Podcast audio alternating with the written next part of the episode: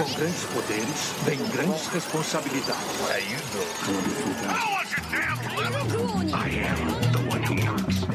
E que essa fama e poder, o homem que conseguiu tudo neste mundo. Gold Roger, ao dizer as suas últimas palavras, leva os otakus a viciarem no One Piece. São eles, Matheus, o Japão. A cena de um ciborgue correndo pelado na cidade buscando a sua cueca.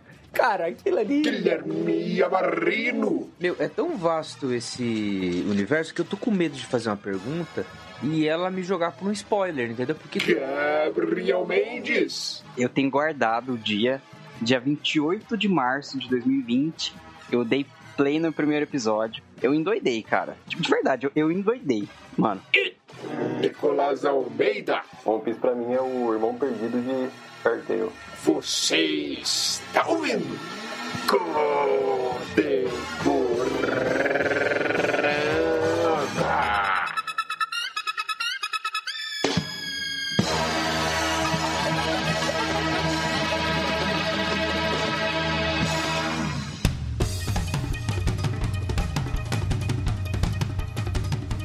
Isso, nos reunimos mais uma semana aqui no Contemporama em clima de festa e comemoração ainda pelo um ano do Contemporama e dessa vez para falarmos, cara, não dá. Eu acho que assim, para mim, Matheus Ojapa, o Contemporama existe para isso. E depois desse episódio eu, já me sinto realizado. Só, só de falar um pouquinho eu já me sinto realizado. Gabs, finalmente vamos falar dele. One Piece!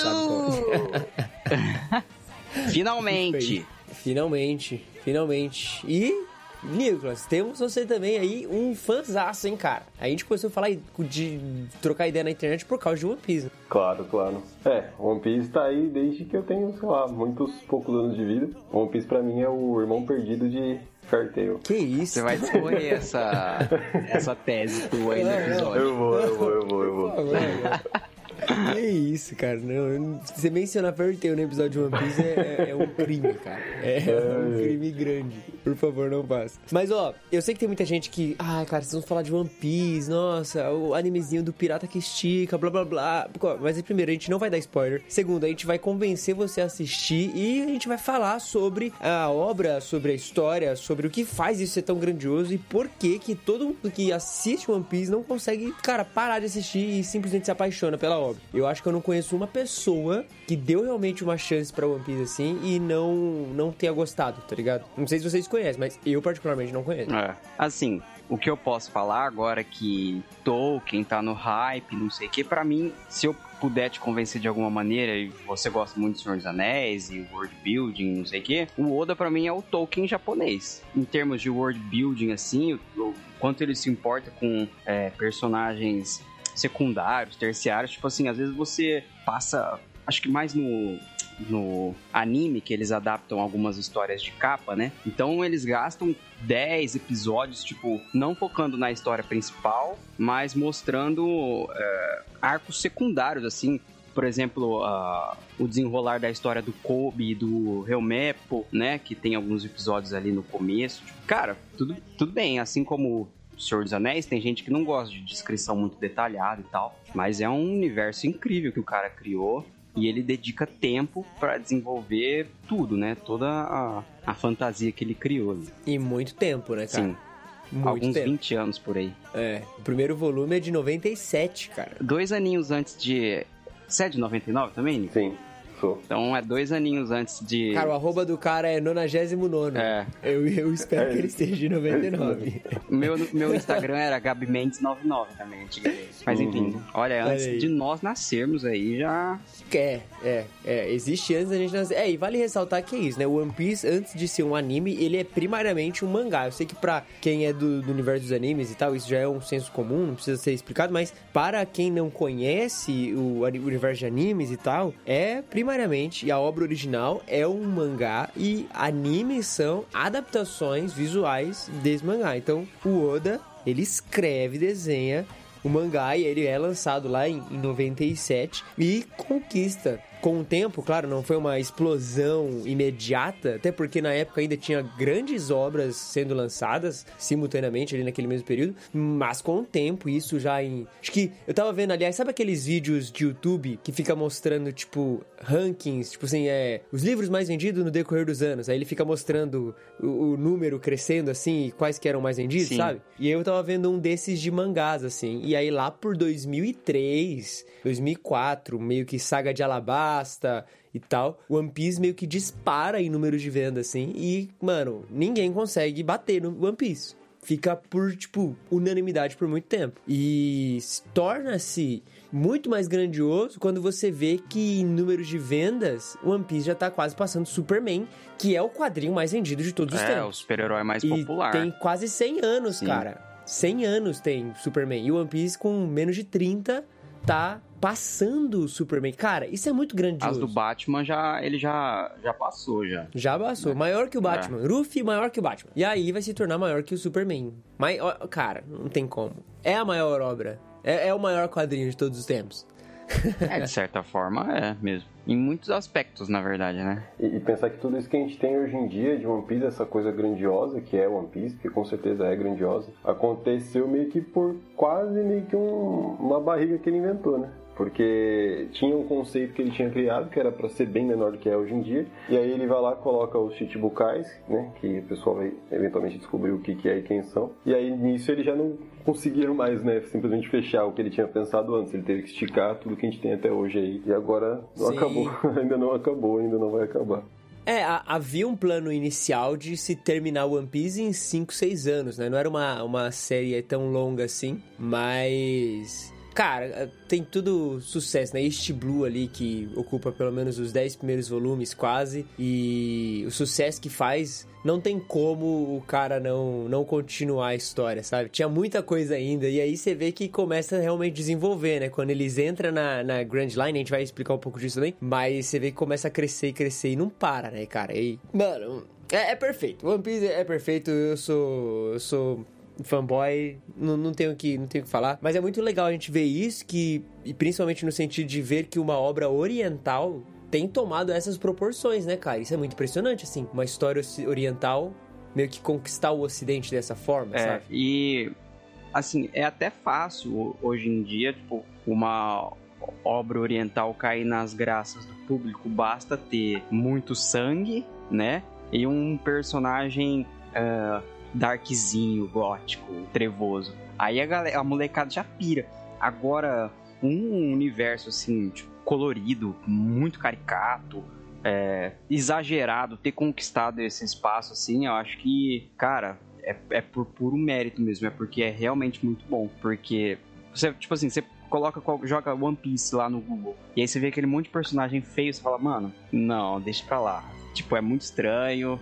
Pode afastar, mas a hora que você começa, cara, nossa, é, Uhum. é muito difícil de parar. A iniciativa, assim, de ter trazido pro ocidente de uma maneira mais acessível, tipo, sem ser em streaming é, só dedicado a anime, ou- e agora com uma série live action, é decisão acertadíssima, mano. É, tipo assim, o que acontece é que o One Piece ele vem em 97, né? Então ele vem tipo depois do Dragon Ball, acho que alguns anos antes do anos ou depois, anos antes ou depois de o Dragon Ball ter acabado. O, o Oda, né, ele já tinha se benef... ele, já, ele já tinha sido assistente do cara que fez Samurai X e tudo mais, mas o que acontece é que depois a gente Sim. tem Bleach, a gente tem Hunter x Hunter, eu acho que dois anos depois, a gente tem vários é, Battle Shonen, né, mangás de luta, e que vieram animes, e tipo, o que aconteceu é que, tipo assim, One Piece meio que deu muito espaço pra esses existirem, muito do que tem hoje de mangá de luta, né, de anime de luta, One Piece ajudou a formar, só que, tipo, esses meio que tomaram a frente, tomou o ocidente, né, muito antes de One Piece, e aí, tipo, acabou todo mundo, e foi um morrendo um por um, né, Boku no Hero também, por exemplo, é um daqui a pouco também tá acabando, e o One Piece tá lá Sim. invicto, tá ligado? Eu, eu acho da hora porque agora parece que o One Piece tá realmente conquistando espaço que ele foi de direito, digamos assim, né, desde o começo. Finalmente agora todo mundo realmente gosta de One Piece, todo mundo conhece, igual conhecia Naruto quando a gente era mais novo, por exemplo. Então É. eu acho isso muito, muito da hora. mesmo. Verdade. Você abre o Twitter hoje toda semana, se não todo dia, tá One Piece nos trendings lá, tipo, com o número do Cara, capítulo. É, é- é- não tem É, como, né, tá cara? lá, é verdade. é Luffy. É verdade. Oda, One Piece, hashtag o número do capítulo. No meu, É por exemplo, mesmo. tá quase sempre assim. Todo dia tem um trendingzinho, é.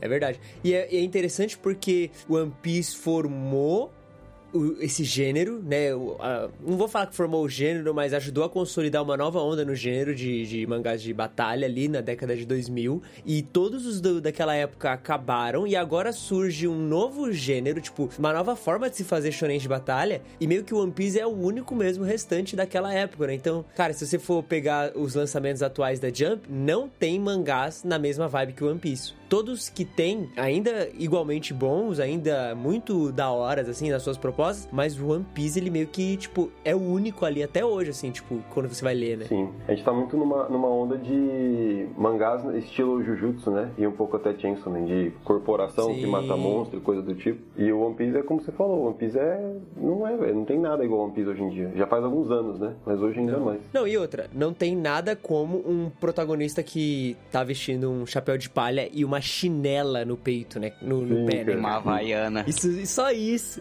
Pô, você tá maluco? O cara tá de havaiana, mano. Sim. Pô, todo mundo usando é, sapatinho, né? Jujutsu, os caras são todos estilosão. Aquelas roupas preta até o pescoço. O piso é regata, berma, chinelo e já, o cara é um, um, um cara tá vendendo picolé na praia, Mas, mano. mano, Tá doido. assim, até pelo menos antes do Novo Mundo, o visual dele já era da hora. Mas depois do Novo Mundo, com aquela faixinha amarela na Pô, cintura perfeito. e a camiseta desabotoada, mano, perfeito. Animal. Não, mas na moral, é que na altura que a gente tá de One Piece, ele de, De capa, capa. é... Aquele bom, capítulo em um ano lá, sem dar spoiler, que eles estão no mar, que aparece geral no mar, assim. E aí, Lindo, aí que aparece lindo. ele segurando o chapéuzinho assim, com aquele capão preto. Falei, mano, que capitão, velho. É um capitão. Meu Que capitão.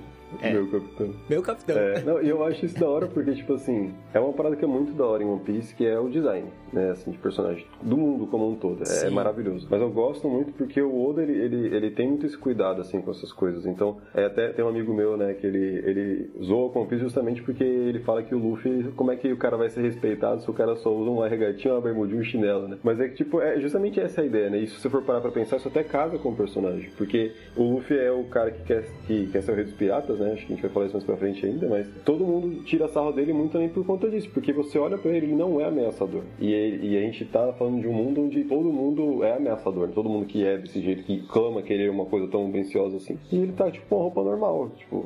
Isso é muito, muito da hora, porque isso se reflete em outros personagens também, né? O Zoro, a Nami, tipo, nenhum deles é uma, uma roupa imponente, né? Depois, no Novo Mundo, aí sim. Mas até então, até eles crescerem até aquele ponto, tipo, são só um monte de Zé Ninguém, né? Eu acho isso muito da hora. É, é, o Luffy é um magrelão, né? Vale Sim. dizer. É um, é, no começo ele é um Zé Palito. Pô, Com exceção da Nami, que depois do Novo Mundo ela desiste e só usa biquíni, né? Mas. é, ela, Aí não tem como, né, cara? Aí é mangá, É. não tem como. é, mangá. E eu acho que o Nicolas falou um negócio interessante que, assim, o traço do One Piece, ele é muito característico, cara. É um traço muito cartunesco, foge um pouco do padrão. O Oda tem um, um estilo muito, muito da hora, assim, de construir. E é um traço tão cartunesco que isso acaba afetando até mesmo o, o character design, né? Os design dos personagens, como também o mundo, assim. Então, é muito comum em One Piece você ver, por exemplo, personagens com mais de 5 metros de altura, assim. Ser extremamente bizarro essas paradas, né? É, a hora que você põe em comparação, assim, tipo, Luffy com outros personagens que ele enfrenta, você fala, mano, o cara. O, o próprio Kaido agora, o maluco é. É quase que o. O Smaug, sei lá. É gigantesco. É, não, mas por exemplo, o do Flamengo tem 3 É. metros, cara. Não, e, e É tudo tipo- no do Flamengo é perfeito, cara. Tipo, o, tudo, o cara é um escroto, óbvio. Mas, mano, desde quando ele aparece lá em. Acho que é Mortal, não é? Com o Bellamy. Acho que sim. É. Que aí ele aparece com aquela mãozinha no bolso, assim, andando com as pernas abertas. Igual Sim. um, um caranguejo. Você fala, mano, esse cara é genial, perfeito. Tudo nele. Sim. E é doido porque ele consegue fazer até, né, falando, do- falando de design, por exemplo, de, de vilão, tipo assim, ele consegue equilibrar certinho, porque tem uns que ele pega, tipo assim, o design é, é, é zoado, né, digamos assim, tipo assim, não é um design que você fala, pô, que, que estiloso essa pessoa, mas ainda assim ele faz sentir medo dessa pessoa depois. E aí, por outro lado, alguns às vezes ele faz com que pareça alguém super estiloso, como um dos filhos lá da, da Big Mom, e aí, tipo, você vê que, ah, é só um, é só um pai, sabe, então... É, bem da hora isso, né? Tipo, como ele quebra essas expectativas. Aqui, no fim das contas, existe muito, né, em todo mangá, até quadrinhos ocidentais, no caso, mas o que eu gosto de, e o que eu acho que é muito especial no caso do Oda, é que ele faz isso de um jeito que, tipo, só ele faria. Ninguém mais faria isso do jeito que ele faz, né? Até essa questão dos caras gigantes. Eu tava vendo aqui, o, o Kaido tem 7 metros de altura. Ah, gigantesco. É, então, é muito bom. É, a sensação que eu tenho é que o Oda, assim, ele desenha realmente tudo que ele gostaria de desenhar em One Piece, assim. A gente já sabe já por algumas entrevistas que provavelmente ele não vai fazer nada depois de One Piece, até porque, né, o cara quer parar de trabalhar e ele não precisa mais trabalhar, tem isso também. E é muito interessante que você vê, cara, que tá tudo aí, assim, tipo, qualquer tipo de bizarrice visual é, conceitual até o Oda desenha, né? Tipo, One Piece é um universo muito diverso porque você vê muita coisa diferente. Aliás, isso é até um negócio que eu lembro que quando eu comecei a assistir One Piece me chamou muita atenção, que diferente, por exemplo, de Naruto, em One Piece a gente tem muita diversidade visual, assim. É sempre uma ilha nova, é sempre uma aventura nova, são sempre personagens novos e, e coisas novas sendo apresentadas, sendo que, por exemplo, no universo de Naruto, por ser mais uma parada um pouquinho mais é, fixa ali nas vidas, vilas e tal, acaba se tornando um pouco repetitivo. Eles sempre voltam pra Vila do Fogo, lá, Konoha, tal, tal, tal. E em One Piece não, né? Tipo, a casa deles é o navio e eles estão sempre em novas aventuras, estão sempre conhecendo ilhas novas e cada ilha parece que é uma mais bonita que a outra. Cada ilha tem uma história e uma mitologia nova. E você encontra povos novos, raças novas. Parece que cada capítulo mais vai sendo apresentado algo. Tanto que estamos aí há quase 30 anos de One Piece e ainda tem coisas novas sendo apresentadas. Por exemplo, foi apresentada uma raça nova nessa última saga e você fala: caraca, tem muita coisa ainda pra gente aprender sobre o universo, sabe? É um universo muito rico, muito detalhado, sabe? Isso é, isso é muito da hora em One Piece. É, uma coisa que o One Piece fazia, diferente de muitos outros ali junto da época dele, é que, tipo, a, a pessoa. É, norm, é normal assim. Muita gente tem um certo preconceito com o visual de anime, né? A garotada com uhum. zoião, cabelinho espetadinho, tudo branquelo. Mano, One Piece, tipo, tem. A não ser pelo fato de ser, por exemplo, o anime e ser um mangá estar em japonês, tipo, pode se passar por um, um produto, digamos assim, ocidental, porque tem galera de tudo quanto é jeito lá. Tipo, é como se fosse um, um, um Brasil, sei lá. Tem gente é, negra, amarela, branca, cabelo de tal cor, de tal jeito, enrolado.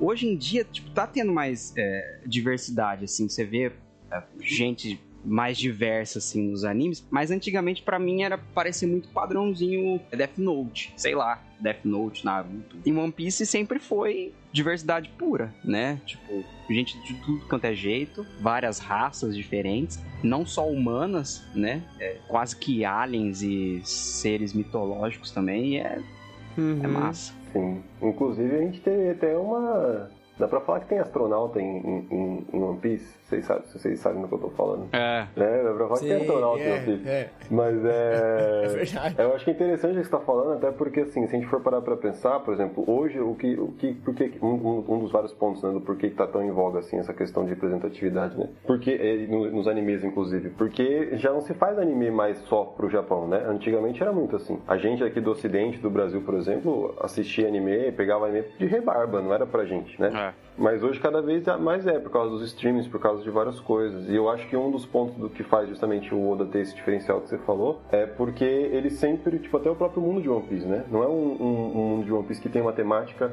japonesa, ou que tem especificamente uma percepção japonesa da sociedade japonesa sobre esse assunto. Ele estudou N coisas diferentes e trouxe várias culturas diferentes para isso, né? Então faz muito sentido mesmo. Você vai é. pegar até o, o Jujutsu que a gente tá falando, né, no começo. Jujutsu fala, é, é muito específico do Japão. Se você pega tentar aplicar a história, o conceito de Jujutsu no Brasil, não faz sentido. Tipo, a gente não tem esse tipo de coisa aqui.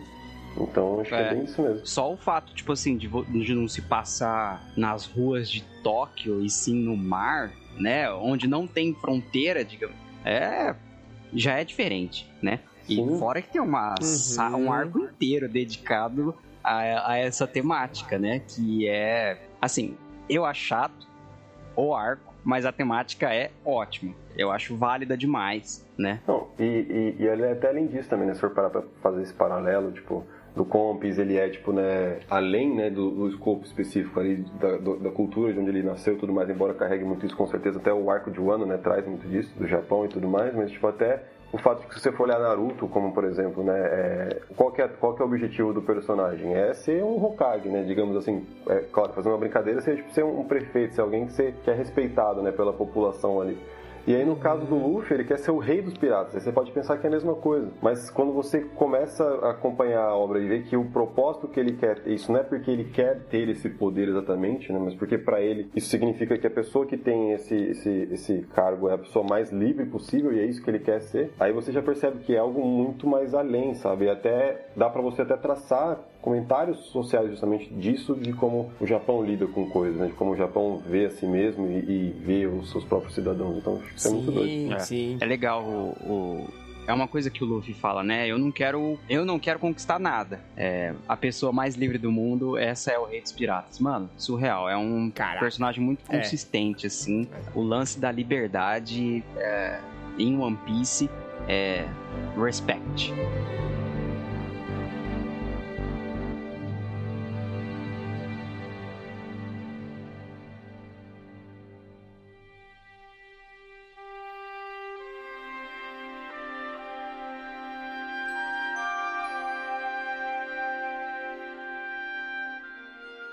Eu tenho uma pergunta antes. Eu, eu vi, eu, eu tenho uma pergunta antes, porque eu vi que vocês estão falando de, de coisa, eu cheguei aí no meio do, do, do conversa 6, vocês estão falando meio que de- do lore, das motivações, das conexões. O, o Nicolas estava falando bastante das possíveis críticas sociais à, à própria cultura japonesa e como que o Japão, ou o japonês, encara várias coisas. Agora é o seguinte, vou fazer uma pergunta. Meu, por que que, por que que essa temática pirataria é, escolhida, assim? Por que que, por que que o cara escolheu pirata, sabe? Porque o Japão não é conhecido por pirata, ou é? Eu acho que é pra casar com um conceito de liberdade, assim. Tipo, uma boa ilustração da liberdade, né? Mar não tem fronteira, você não trabalha pra ninguém. Eu acho. Tipo assim, eu nunca teve uma resposta oficial, eu acho, né? Mas. É, né? Eu, eu acho que, se eu não me engano, ele fala alguma coisa assim. O que eu lembro, né? Ele comenta que ele sempre gostou de vikings e que, e que ele queria fazer uma história sobre, sobre piratas e vikings e tudo mais. E que, se eu não me engano, os vikings, se for parar pra Sim. pensar, eram basicamente piratas. É. O, o- eu lembro dele fazer um comentário sobre isso. Agora, exatamente o porquê, né? A motivação dele interna Não, seria- é exatamente isso. O Oda, ele sempre foi apaixonado por isso, sempre quis escrever uma história de vikings. E aí, quando ele teve a ideia, que o One Piece é fruto de uma ideia que o Oda tem no ensino médio, quando ele tá terminando a escola, de uma história que ele gostaria muito de contar. E aí ele usa esse cenário, esse mundo. Tanto que no começo nem é tão estruturado assim, é somente tipo um cara que, que é pirata e tal. E ele começa a partir disso desenvolver todo esse plot da história. E consequentemente vai encontrando essas, esses aspectos que o Gabs falou, assim, de liberdade, essa parada do mar que não tem fronteiras e tal. Isso eu acho que com o tempo ele vai correlacionando, mas surge desse desejo dele de contar uma história sobre vikings e piratas. E os vikings a gente vê, né? Os guerreiros de Elbaf são vikings É. gigantescos, Sim, né? sim. E Que é ele já bom, e ele cara. se aventurou com história de pirata antes, né? Com aquele Wanted lá, né? Antes Sim. de, de One Piece. É, o Wanted é, é uma coleção de contos, entre aspas, contos, né? De one-shots que ele lança de mangás anteriores. Então tem. Eu não lembro se tinha pirata, mas tinha cowboy naquele dia. Ele tem até um mangá faroeste, É. né? Que é o próprio É, Wanted. tem o tem o capítulo até, né, que inspirou o Ryuma, né, que é um personagem que quem conhece One Piece sabe quem é. Sim. E que desemboca em One depois, mas também tem o próprio Romance Down, né, nesse Wanted. É, que aí Romance foi o, Down, isso. Que é o projeto de One Piece, basicamente. E se você for olhar pelo Romance Down até, você vê que ali a questão pirata não é exatamente tão acurada quanto é no mangá hoje em dia. Tipo assim, o conceito de pirata, né? Não, não parece tanto com o que a gente entende como pirata. É. Então, você vai vendo que ele vai afini- a- a- a- refinando, né, exatamente, assim, o, pra parecer mais pirata, trazendo conceitos de pirata até, não só depois quando começa a serializar o mangá, né, quando vira uma série mesmo, mas ao longo, das ar- ao longo dos arcos. Tanto é que se você for ver ali em, em Enies Lobby, né, Water 7, tem toda uma aula, basicamente, sobre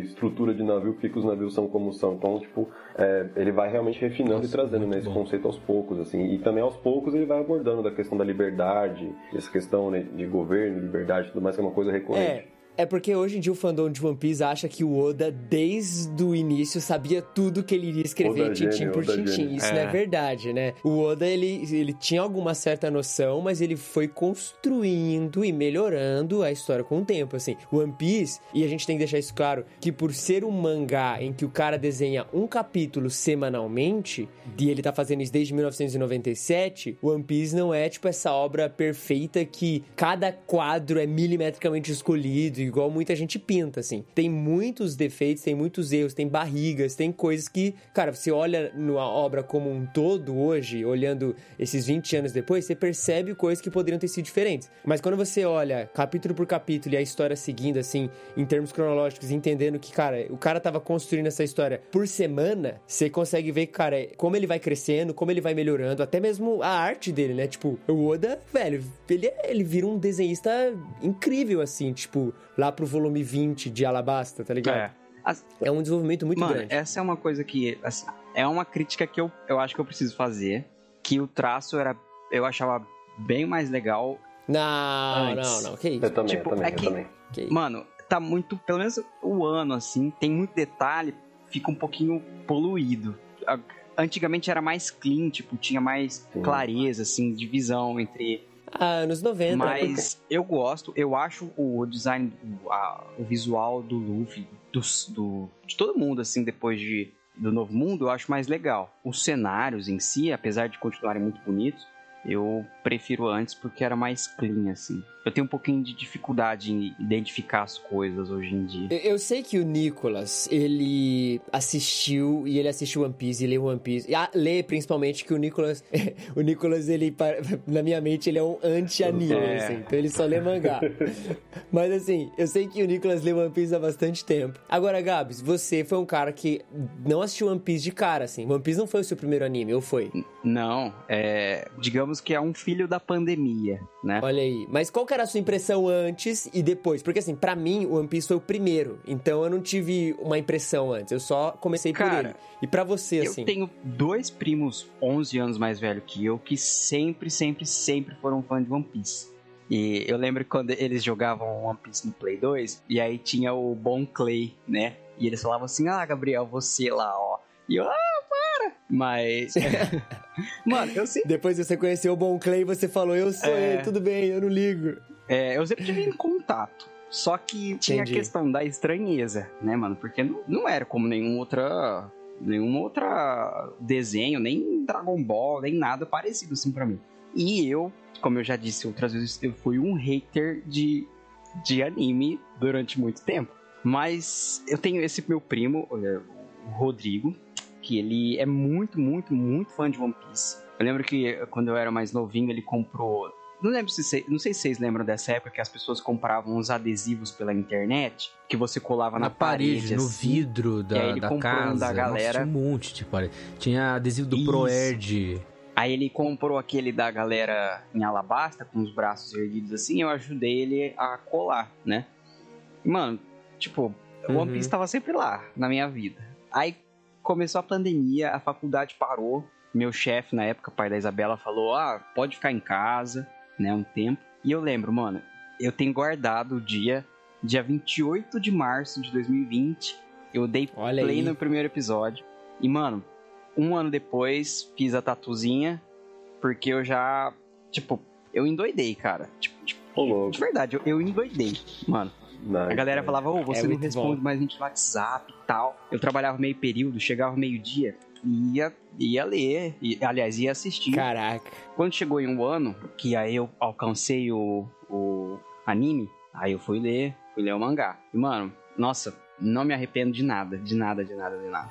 Nice, muito É, bom. cara, vale a pena. Cada segundo, cada segundo vale a pena. Vale deixar claro, pelo menos, assim, que, tipo, como o anime é dos anos 90, há um- uma, uma questão de ritmo ali, que há um- é um ritmo um pouco demorado, a adaptação no anime, tá? Então eu recomendaria muito você ler o mangá, mas o anime também é excelente, é, é muito bom. Cara, eu lembro também dessa sensação, assim, de quando eu comecei a assistir One Piece, eu chegava da escola e eu não trabalhava, e isso era a melhor parte. Então, eu chegava da escola meio-dia e meia, e da meio-dia e meia até duas, três horas da manhã eu ficava assistindo One É. Piece. E tipo, sem parar. Era isso mesmo. E, e- e, cara, que, que delícia, que delícia. E eu lembro que eu assistia online, não tinha, tipo, sei lá, 2011. Era, ó, mano, procurando online, e a internet era ruim.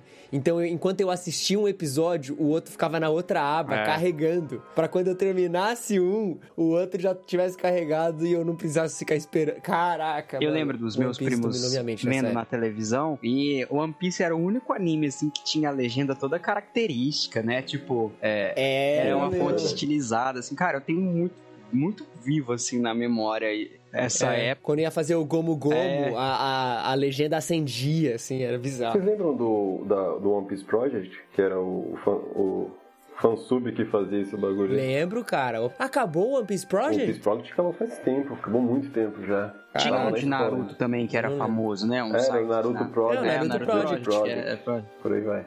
É, essa, a, a era dos Project era boa demais. É, me interessa One Piece quando vocês estão falando aí de um monte de coisa, ah, o- 400 e não sei quantos episódios, mil, é muita coisa. E me interessa todo autor que começa a desenvolver um lore para aquilo e começa a explicar aquilo muito bem. Então, quando vocês estão falando aí de pirataria, que tem a temporada que o cara explica como é que funciona o barco do pirata, que, que funciona o, como funciona a hierarquia dos piratas e etc, etc, etc. O cara tem o trabalho de fazer isso. Isso já me atrai, assim, me atrai. Full Metal Alchemist me atrai por causa disso. Death Note em seus limites, assim, me atrai por causa disso. E vários outros animes, assim. E outro que que eu tenho um gosto tremendo, assim, e recentemente, é o Vinland Saga. Que Sim, lembra sim. já, porque eu comprei os dois, os dois volumes por causa do Japa. Então, cara, todo anime que tem um lore bem estipulado de. é, como é que eu vou falar? Sei lá.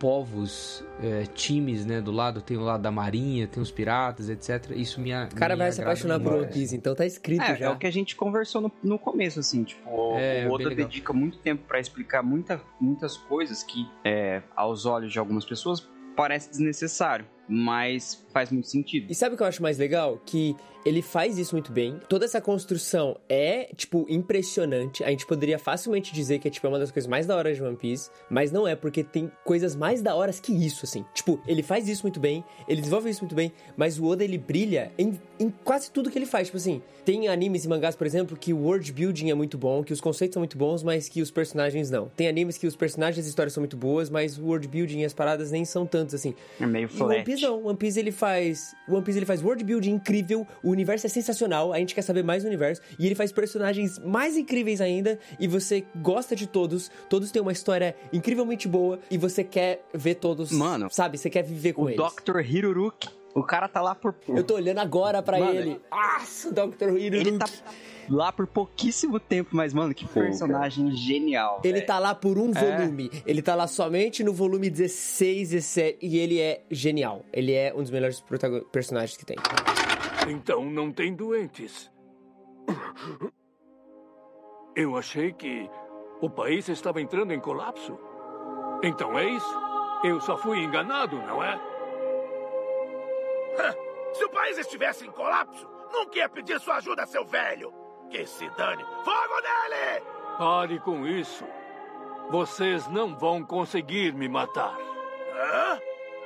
Ei. Quando você acha que as pessoas morrem? Quando levam um tiro no coração? Não. Quando estão com uma doença incurável? Também não. Quando elas bebem uma sopa de um cogumelo venenoso? Não. Morrem quando são esquecidas. Mesmo que eu desapareça, o meu sonho vai se realizar. Sei que vou conseguir salvar o coração maculado dos cidadãos daqui. Por que está chorando? Hein, Dalton? O país também pode ser salvo? Se tiver alguém que herde o seu desejo, Para de chorar, Dalton! Toma vergonha, olha o seu tamanho! em breve um monstro vai surgir aqui. Ele é meu filho. Não façam nada com ele. Ô, eu vou pedir pro Nicolas, né, depois desse papo longo, conta pra gente aí a, a sinopse de One Piece. O que, que é One Piece afinal? A gente tá aqui falando de world building, do da genialidade, etc. Mas vamos lá. Da onde que a gente sai e começa essa jornada nos mares de One Piece? Beleza, então. Então, basicamente é o seguinte: One Piece a gente conhece um mundo que né, até então é sem nome, mas onde a gente vê, começa One Piece vendo a sentença de morte de um cara, né, o qual a gente, a gente sabe que a gente conhece esse cara como sendo o rei dos piratas, Gold Roger, e que ele já começa falando o seguinte: olha, vocês querem ser igual eu? Né? Então, se vocês querem ser como eu, vocês querem ser grandiosos como eu, vocês precisam encontrar o meu tesouro e o meu tesouro está lá, naquele lugar, né? E aí, a partir daquele momento, né? Eu não lembro se ele fala exatamente o One Piece logo de cara, eu acho que não. Mas. Não, ele só fala é, aquele lugar. Aquele lugar, que esse, aquele lugar ficou gravado na minha cabeça. Então, a partir desse momento, né? É, uma era, então, é, é, é iniciada, né? A era dos piratas. Porque esse homem foi tão grandioso que ele inspira uma legião de pessoas a, a irem atrás né, desse tal tesouro que ele escondeu. E desde, desde, então o mundo, né, que já era muito doido, depois a gente descobre, fica mais doido ainda. E aí então a gente né, depois de um tempo, a gente conhece um garoto chamado Luffy, né, Monkey de Luffy, né, que mora numa né, o grande Luffy que a gente tá falando esse tempo inteiro aí, que quando pequeno mora numa vilazinha e acaba que, é, é por N razões, ele acaba comendo né, uma, uma fruta, que a gente chama fruta do diabo, e depois de descobrir né, qual o poder que ele tem, que o Gui já falou, né, a fruta da borracha aí, ele decide que ele quer ser o rei dos piratas, né, que ele quer provar que ele consegue ser, que ele consegue ser livre, né, que ele quer mostrar o valor dele. É, é bem simples, aliás, o plot de One Piece, né, tipo, o cara ele só quer ser o rei dos piratas, é isso, não, não, parece muito bobo, mas é bem isso. Olhando para essa história, você vê que faz muito sentido o cara ter, querer terminar em pouco tempo, porque, mano, tipo, como que você pode estender muito mais isso? Né? É. Tipo, parece simples de, de ter um começo, meio e fim, tipo, de encerrar ali em um curto tempo. Só que a história cresce, o mundo cresce e aí vai. Deixa eu entender um negócio. O que é, assim, para o universo de One Piece, o que, que significa ser rei dos piratas? O, é, é, isso então... é explicado ou não? Porque, deixa, deixa eu explicar. Porque assim, se isso um dia é explicado, ok, massa, tem um objetivo e tudo mais. Mas pelo até onde eu li, eu li os quatro primeiros volumes. Não é muito bem explicado o que é ser rei dos piratas. Rei dos piratas é só ser tipo, ah, você é o chefe dessa galera aqui, você é o pirata mais importante do mundo. É meio que isso. O que acontece é assim, é subentendido no mundo, e isso com o tempo a gente vai percebendo que é tipo meio que um senso comum, que o rei dos piratas é o cara que consegue conquistar todos os mares, ele permeia todo o mar. E a gente vai descobrindo que a última ilha, essa ilha onde o Gold Roger deixou todo o seu tesouro, deixou lá o que ele conquistou, todo o que ele entendeu lá, ela, ela é impossível de se chegar. Ninguém consegue chegar nessa ilha. Ninguém conseguiu, depois de Gold Roger, chegar nessa ilha. Então, entende-se a partir disso que quem chegar lá é o rei dos piratas. E aí a gente vai descobrindo com o tempo o porquê que ninguém chega lá, é, por que, que ninguém chegou até lá até hoje, por que, que é tão difícil, entendeu? Então, há esse entendimento que a gente vai descobrindo com o tempo, assim, de que, ó, você quer ser rei dos piratas? Você precisa chegar nessa ilha. Você precisa chegar lá. E com o tempo vai se tornando isso. No Ruffy, no primeiro momento, assim, pelo que eu lembro do começo, ele não tem muita noção de como ser o rei dos piratas. Ele só quer ser, é o, pra ele é o cara que conquista os mares, é o cara mais livre e ele vai ser esse cara. Ponto. Mas aí com o tempo ele vai entendendo o que, que ele precisa fazer para chegar lá, sabe? É óbvio que tem desenvolvimentos subsequentes desse, desse ser o rei dos piratas, mas isso seria já spoiler demais, assim. Mas é. existe sim um, um, uma parada, é desenvolvido isso, e é desenvolvido também é, o que as próprias palavras do Roger no começo começo, de tipo, pô, é, vocês querem tudo que eu conquistei? Está lá naquela ilha. Existe um lore sobre o Rei dos Piratas, existe um lore sobre. Tipo, cara, quando a gente diz que é explicado, Gui, não tem nada que não é explicado em One Piece. É tudo explicado. muito bem explicado, aliás. É que é muito interessante o que você está falando, porque aquilo que não foi explicado ainda vai ser explicado com certeza. Mas é uma coisa que tá legal, né? Porque do, que, o, que o Gui levantou, que tipo assim, não, porque essa coisa de times, né? De marinha e tudo mais. É da hora, porque, por exemplo, até falando de marinha, a gente começa o, o toda a história, né? Entendendo que o vilão, o, o, o, imediatamente contraposto do pirata é a marinha, mas depois a gente percebe que não, né? Porque a marinha, no fim das contas, às vezes é um guarda civil, às vezes é o FBI, mas no fim das contas ela é só meio que uma força, né, que, de, que, que, serve ali de, de, de manopla, às vezes, né, justamente de um governo que está por trás disso. Então isso é muito da hora, porque uhum. você começa a perceber o quê? Que justamente é o, é o governo quem está ali sempre olhando tudo e tudo mais, e aí você começa a perceber que quanto mais fortes são esses piratas, quanto mais influentes eles são, eles são menos afetados, né, menos é, incomodados, digamos assim, por esse governo que tá em tudo quanto é canto, eles são, né? E aí é interessante até porque se você Verdade. olhar pela perspectiva do Luffy, até muito tá nisso também. Porque tudo, né, e até, e aí, claro, com spoiler, se a gente for parar pra pensar, em retrospecto, é, tudo, tudo tem muito a ver com isso, assim, de tá tudo tendo sempre uma, uma, uma interferência, uma, uma presença, às vezes opressiva, às vezes não tanto, mas sempre constante do governo. E quando você fala de piratas, e aí os piratas grandiosos, né, que a gente conhece depois, Big Mom, Kaido, Barba Branca, Shanks e tudo mais, não, não existe isso, né? Então existe só os, os caras de boa na deles ali. E eu acho que até da hora também, porque Sim. né, você falou de conquistar justamente, e à medida que cada vez mais passa em One Piece o tempo, e a essa altura com certeza, a gente percebe que esse conquistar não é só for- é, força bruta, né? Que no começo a gente é levado a pensar, porque como mangá de luta, a gente pensa que o Luffy vai ter que descer porrada em todo mundo. E não é o caso, né? Porque depois ele começa, tipo, não, o cara gosta dele, um reino gosta dele, beleza, nós estamos com você então a partir de agora. Então, o lance do Luffy, tipo, os lugares que ele conquistou, na verdade, foram os povos que ele libertou, Exatamente. né? Tipo, a quem ele deu liberdade, ele conquistou. E isso é, tipo, É.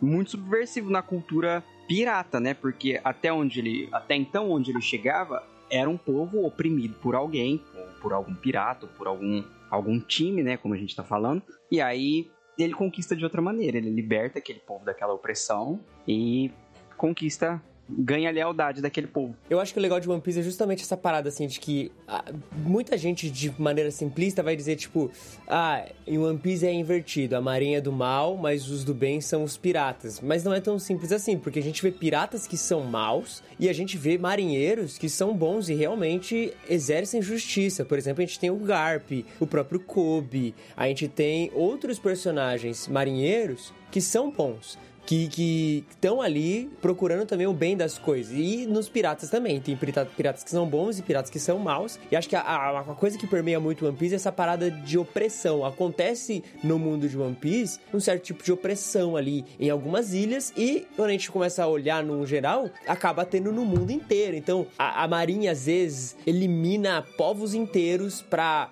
a- é apagar informações. Piratas destroem ilhas inteiras ou escravizam povos inteiros pra poder vender produtos ilegais. Então, tipo, não existe um bonzinho em termos de esse grupo é bom, né? Não, tem como a gente fazer tão preto no branco assim. É. É um negócio muito mais desenvolvido, muito mais construído e você realmente conhecendo personagens, motivações etc, etc, etc. Cara, pra você ver como que os personagens de One Piece são complexos, eu não vou dar spoiler, porque ó, pra mim é uma cena foi impactante, tipo, todo o contexto, mas é uma coisa que o Garp fala pra um criminoso, que ele fala assim, falei pra você, sai dessa vida, né? É, sempre busquei combater a pirataria. Aí ele dá uma suspirada e fala, mas com família, quando é com a família é diferente. É diferente, né?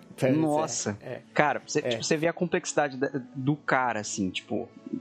Você conhece. Tipo, a, a gente vê histórias, principalmente no Brasil, de mães que, obviamente, são contra a- a- o crime, é, mas tendo que visitar filho na prisão. E, tipo, você vê o dilema dessas pessoas nele, né? Tipo, tendo que lidar com um familiar criminoso, né? É, Uhum. E ele é um dos figurões, assim, da Marinha, né?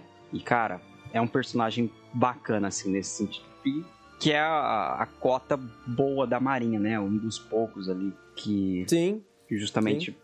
que estão exatamente em busca da, de justiça de fato. É, e você vê que, em certos termos, o grupo do Ruffy, o bando de Chapéu de Palha, eles são piratas porque eles estão sim quebrando as leis que a Marinha estabelece. Eles estão sim é, desafiando os limites que a Marinha estabelece no mundo.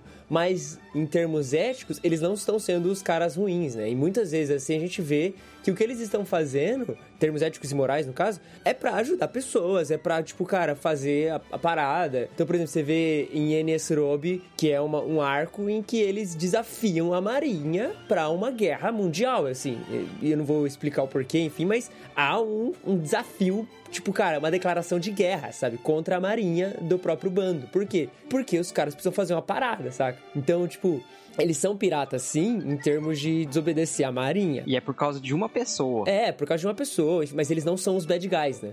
Mas, mas é doido justamente, né? Porque eles não são os bad guys pra gente que tá vendo eles de perto. Pra todo o resto É. do mundo é. E, e eu acho que isso É, que é. eles são procurados É, e tal. então. E eu acho que isso que é da hora de One Piece, porque se você fosse imaginar, por exemplo, imaginar um cidadão comum no mundo de One Piece, talvez ele olhe para os piratas, que é o que a gente tem a tendência, né? A gente já viu algumas, algumas situações disso no mangá. Ele olha já com medo, né? Ele já acha que, e às vezes ao contrário, tem vilas, por exemplo, em, na, na ilhas de One Piece, onde eles são recebidos com alegria e tudo mais. Ah, você veio e tudo mais. Então acho que é realmente, tipo, é da hora como no fim das contas o, o mangá, né? Obra como todo, anime também, no caso, vai mostrando pra gente que nada é exatamente o que parece e que por conta disso não dá para você segmentar, não dá para você nichar, né? Tipo assim, ah, isso aqui é assim e isso aqui é assado e pronto. Uhum. É muito mais a questão de sentar e entender essa coisa, sabe? Essa pessoa é marinheiro, beleza, mas não é simplesmente marinheiro. Quem é essa pessoa que tá, tá fazendo sim, isso aqui? Sim, É, e quando você pega, por exemplo, a saga de Marineford, eu acho que é bem isso, né? Tipo, é uma saga em que tá tendo a execução de um grande pirata,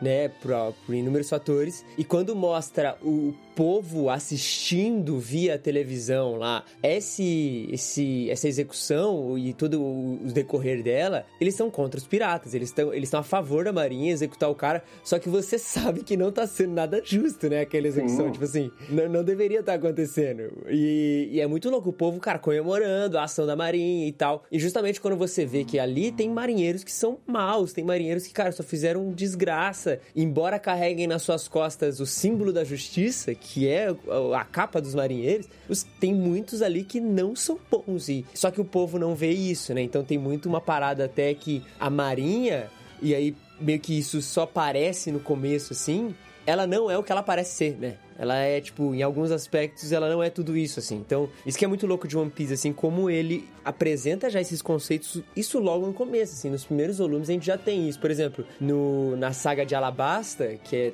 também uma das segundas sagas ali do, do One Piece, a gente tá tendo um país sofrendo um grande golpe de Estado e a Marinha não faz nada, né? E o governo não faz nada. Exatamente. Eu acho que. Nada. Inclusive, Crocodile, um dos mais berés, assim, pra mim.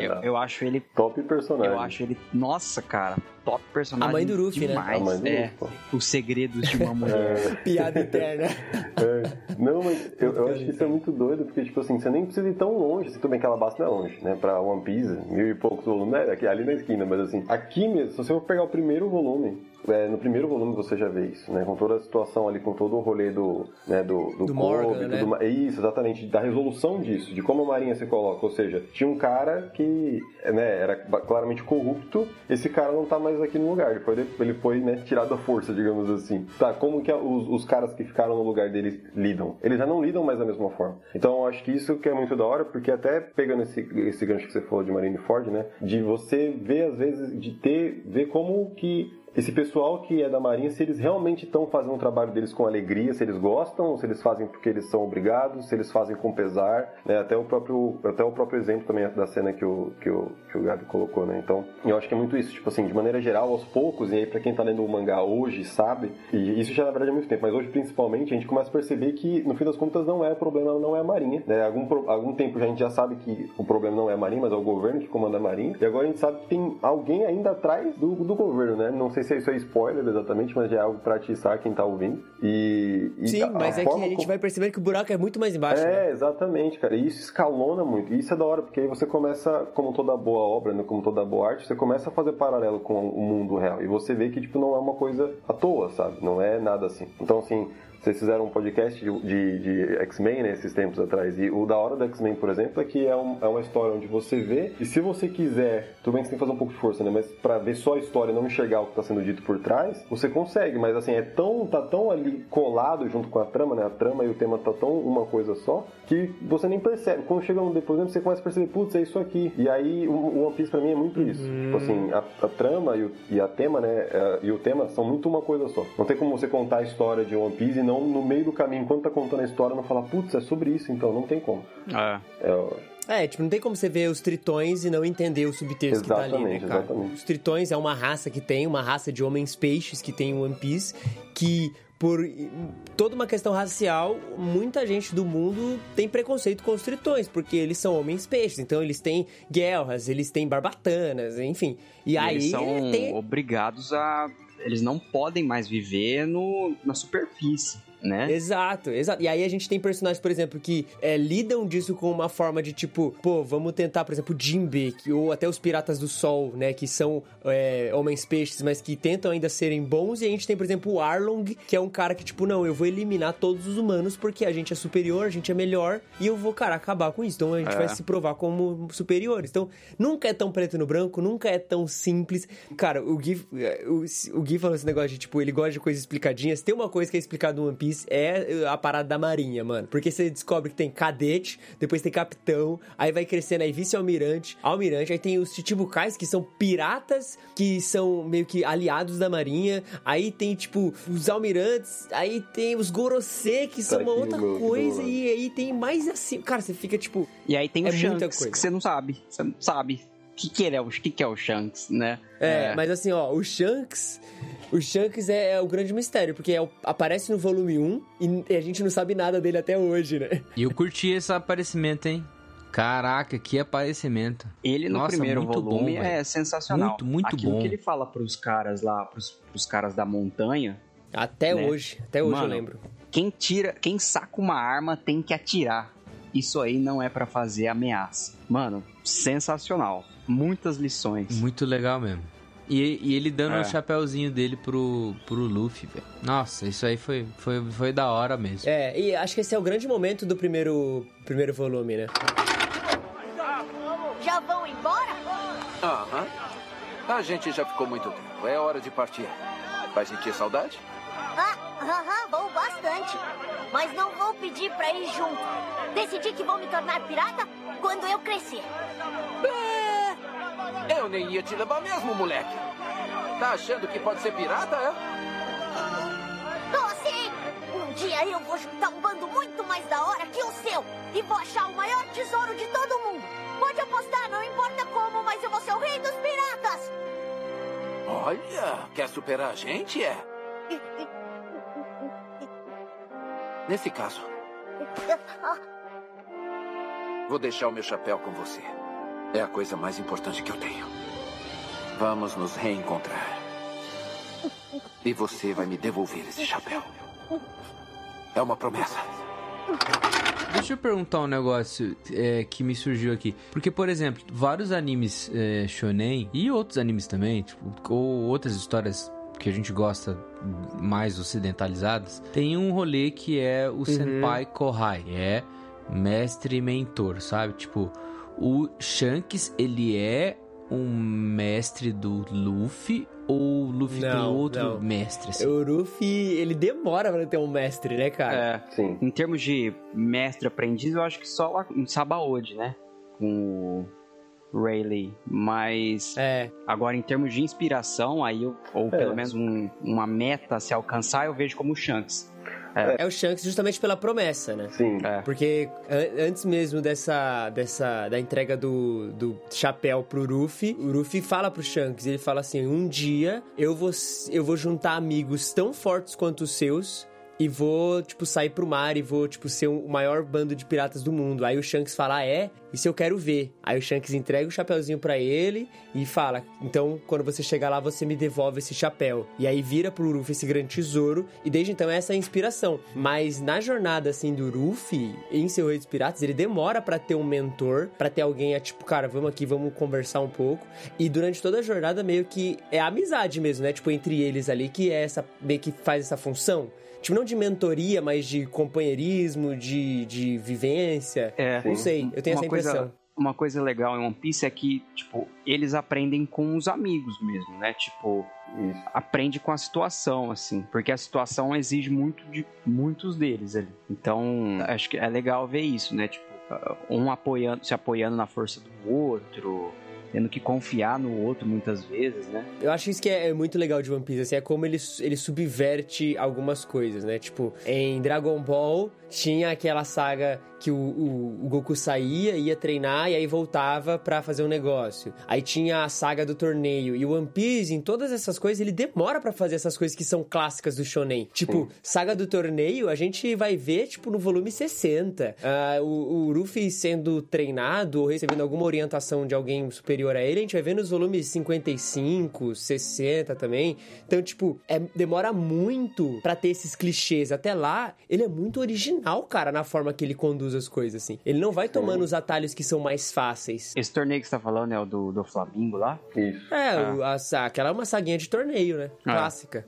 Sim. É, eu, eu acho que, tipo assim, por isso que eu acho que o One Piece é, é muito diferente, por isso que se você for ver no hall dos mangás cancelados da Jump, você vai ver um monte de proto One Piece, porque, tipo, é, One Piece, ele, não sei se ele foi o primeiro, mas pelo menos ele foi o, o, o mais influente recente, né, nesse sentido, que é o quê? De ter esse, essa, a obra toda que é fundamentada no, no conceito, né, então, piratas. Depois a gente tem o que? Hunter x Hunter, que é caçadores, embora no, no caso de Hunter x Hunter, né, é da hora porque esse, isso se esmigalha de jeitos mil diferentes lá, mas... Sim, sim. Aí tem é, Naruto que é ninja, aí tem Bleach que é exorcista e por aí vai. Mas, tipo assim, é interessante porque todos esses, claro que os, os que deram certo, né, conseguiram encontrar seu próprio caminho, mas tiveram outros vários que tentaram sempre seguir a mesma forma, só que o que acontecia era que tentava seguir One Piece, só que não tinha One Piece, né? Ou seja, tentava... Acertava em Fairy Tail, né? É, acertava em Fairy Tail. Mas é.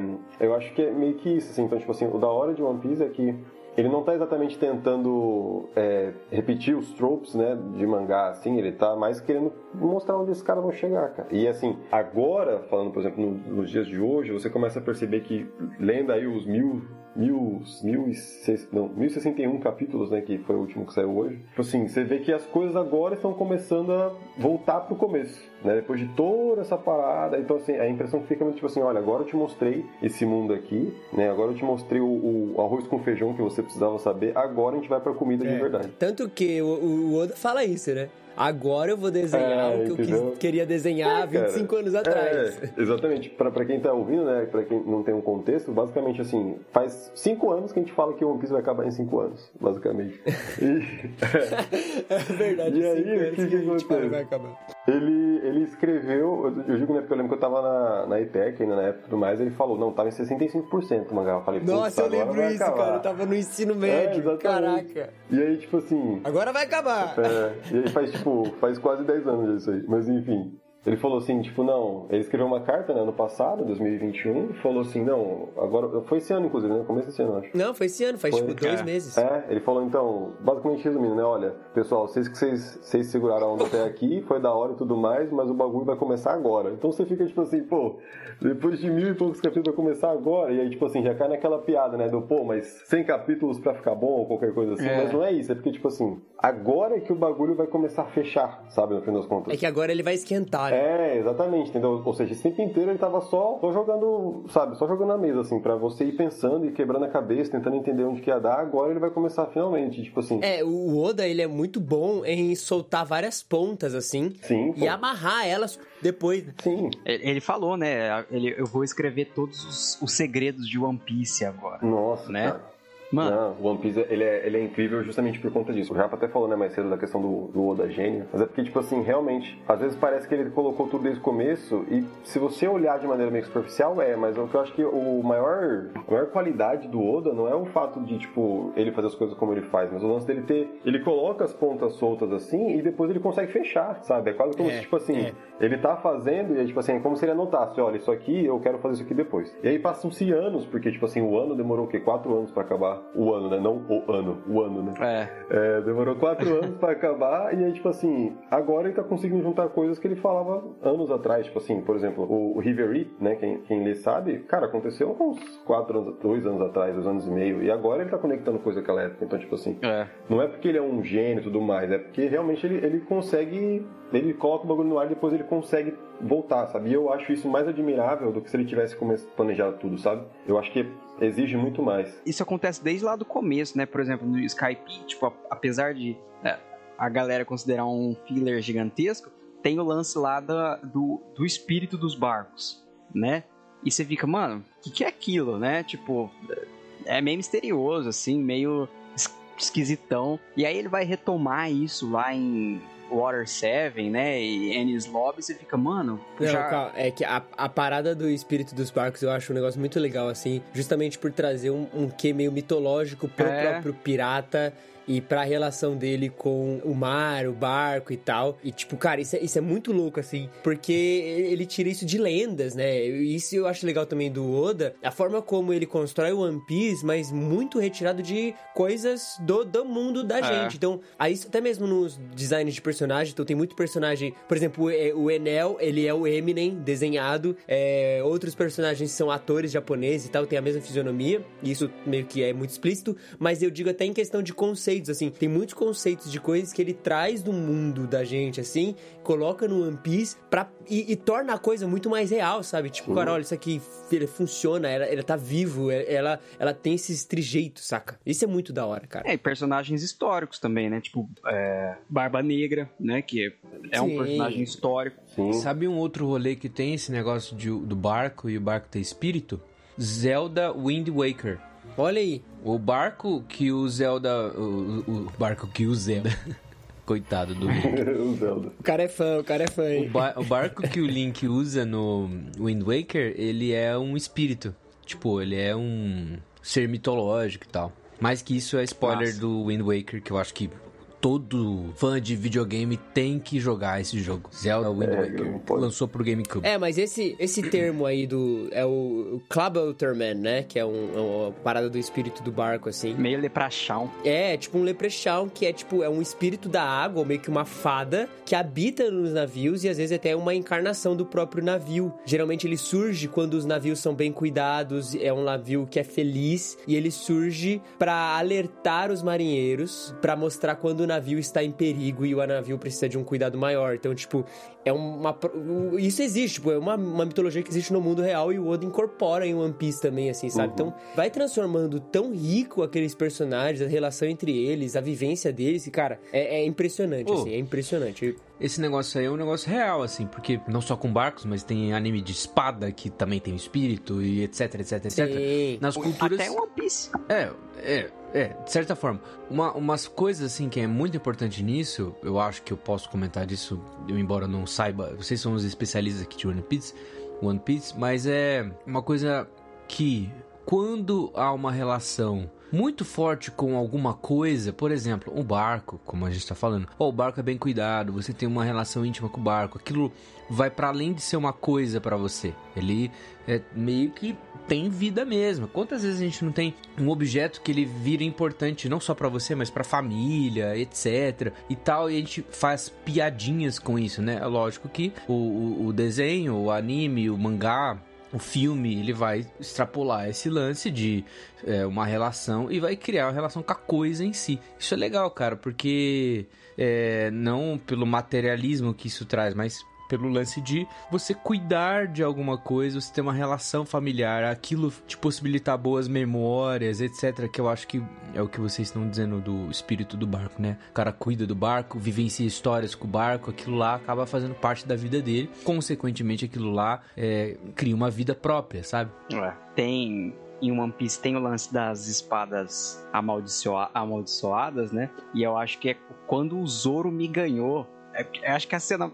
É uma das cenas mais berés dele pra mim. Dos momentos. Ah, em Logtown, né? Que ele É. fala assim: vamos ver o que, que é mais aqui. Ou vamos ver se é a espada que é mais amaldiçoada, ou se sou eu que sou mais sortudo, né? Aí ele joga a espada pra cima e deixa o braço, assim. E a Sim. espada passa, né? Cai sem acertar o braço dele. Eu falei, velho, que cara. Que animal esse cara. Esse É, cara é. é, um monstro. Mas eu ainda prefiro o Sanji. É, Sanji, Sanji muito mais. Mas, tipo assim, é... Deve ser engraçado que, pra quem não conhece One Piece muito, a gente já falou tanta coisa aleatória que a pessoa deve ficar tipo, mano, como que tudo isso se encaixa, tá ligado? Porque a espada Exato. voada, né? Exato. E até fazer um negócio, de- é, o Gui falou um negócio interessante, né, do, do, do, do cuidado, né, do carinho que a gente tem com as coisas, e, e aí eu fiquei pensando, cara, seria o próprio One Piece o nosso Clubauter, mano, então, no fim das contas? Porque... Ó, Ó, porque tipo é o que acontece, né, cara? Tipo assim, muito do que eu do que eu cheguei a, a ver de, de mangá, porque eu entrei no mundo dos mangás assim de anime também, né? Anime não muito, mas mangá foi por causa de One Piece, cara. Né? Foi a porta de entrada na verdade foi Fairtail, né? Mas assim, é, foi One Piece assim, na verdade, né? Então assim, isso é muito muito doido. Então, bem louco. É, pra mim, One Piece é tipo um, um- Cresceu comigo, tá ligado? Sim, sim. Tava, tava ali em todos os momentos da minha vida. Acho que todas as novas pessoas que eu conheci, desde os meus 11 anos, ouviu falar de One Piece em algum momento, assim, porque sempre esteve ali e, tipo, pra mim é uma relação muito de. Cara, quando o One Piece acabar, eu vou sempre lembrar, tipo, da obra que cresceu comigo, sabe? Então tem um, um quê muito emocional ligado ali, não tem como.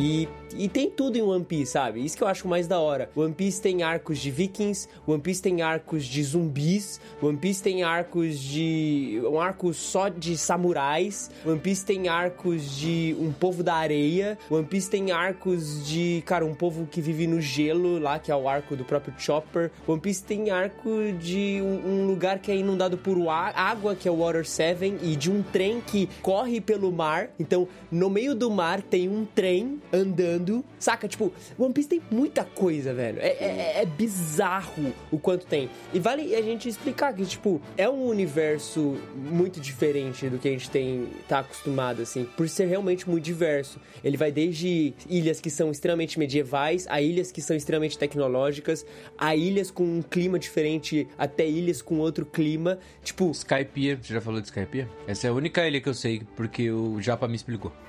Cara, é, eu precisei explicar por quê, por vários motivos, mas, cara, Skypiea, que é uma das minhas sagas favoritas, cara, é incrível. Tem, é, tem Eldorado em One Piece, sabe? Tipo, cara, é- ah, mano, não tem como, velho. É muito perfeito. o final de Skype é, é animal. Tanto o, o painel lá do, ban- do mangá quanto Não, Skypiea tem uma das discussões anime. mais da horas pra mim, assim.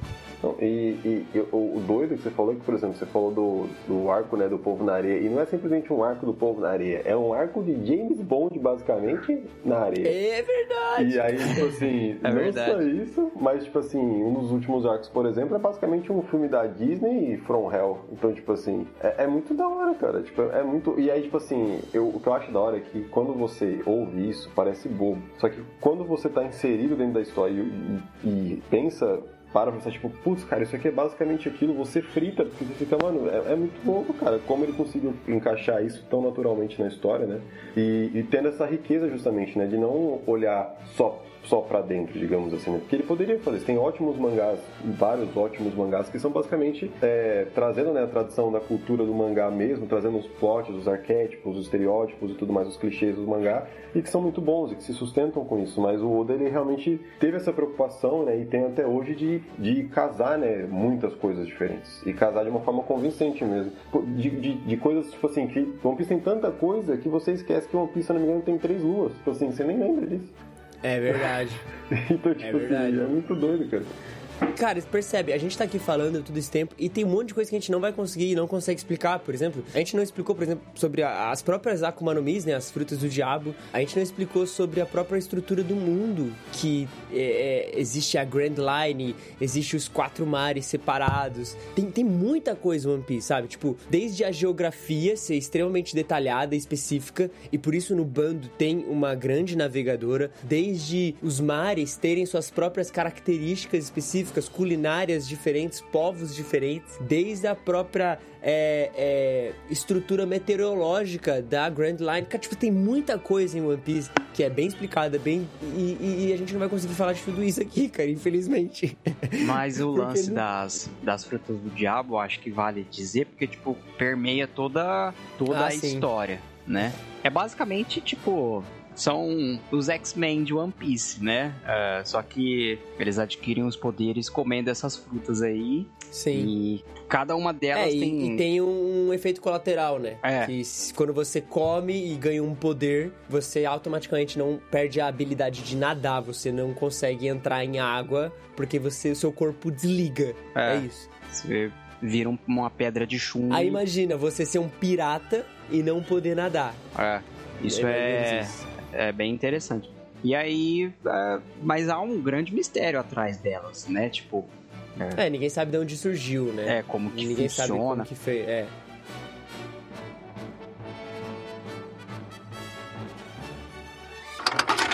Aquela é a luz guia. No final dela está a entrada para Green Line. Olha só, gente, a Green Line está logo ali. Ok, que tal fazermos um juramento antes de entrarmos nesse mar lendário? Eu topo, boa ideia. Vamos nessa. Eu começo. Vou para encontrar os mares de Blue. Para me tornar o rei dos piratas. Ser o maior espadachim do mundo. Eu vou para finalmente desenhar o meu mapa mundi. E eu vou para me tornar um valente guerreiro do mar.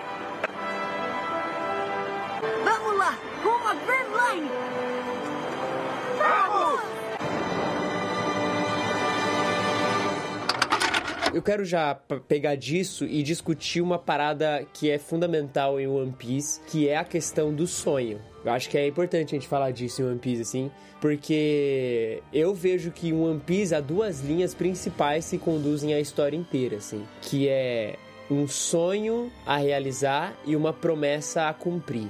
Todos os personagens, e, inclusive é, isso é até meio que batido, que todo mundo olha e fala: será que ele vai ser o novo personagem? Porque ele tem um sonho pra realizar e uma promessa pra cumprir, né? E aí sempre fica nessa, nessa tentando identificar quem vai ser o próximo integrante do bando. Mas todo personagem do bando, ele tem um sonho pra realizar e uma promessa a cumprir com alguém. Então, tipo, o Luffy é o rei dos piratas e a promessa com Shanks. O Zoro é ser o maior espadachim do mundo e a promessa que ele fez com a Kuina. A Nami conseguir desenhar todos os mapas do mundo, né? Desenhar o mapa do mundo inteiro e a promessa que ela fez com a, com a mãe dela. O Sop também de ser um bravo guerreiro do mar. E, e é muito louco, assim, tipo, eu, eu só vou citar esses porque são os personagens meio que iniciais, assim.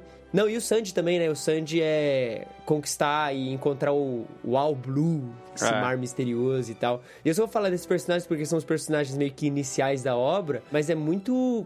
É muito legal ver como esses personagens são, né? Tipo, são sonhos simples, são sonhos. Não são nada tipo, nossa, meu Deus. Eles até acham, por exemplo, o Sop, que é um cagão, é o cara mais medroso do universo. Ele quer ser o bravo guerreiro do mar e ninguém tira sarro dele quando ele fala disso, sabe? Tipo, todos os outros integrantes também respeitam isso. A cena que ele vai, externa esse sonho dele, tipo, eles indo pra Grand Line lá, aquela tempestade. Nossa. Aí o Sanji Eu choro. pega o barril assim e fala, então, ó, eu acho que agora que a gente tá formando essa aliança, a gente precisa fazer um juramento, né?